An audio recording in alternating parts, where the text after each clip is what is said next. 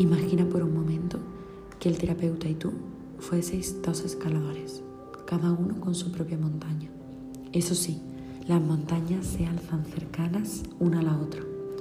Él puede ver camino por el que tú puedes subir la montaña, no porque la haya escalado antes, ni porque se haya coronado la cima, ni porque sea más listo que tú, sino porque está situado en una posición desde donde puede ver cosas que tú no puedes ver.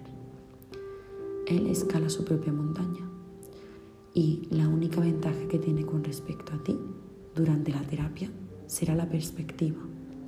Aunque haya cosas que él no pueda saber sobre tu montaña y esas cosas tendrás que contárselas tú, él confiará en ti.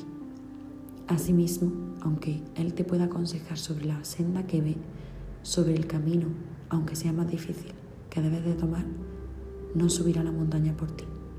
En realidad, el camino y la tarea más difícil la tienes tú.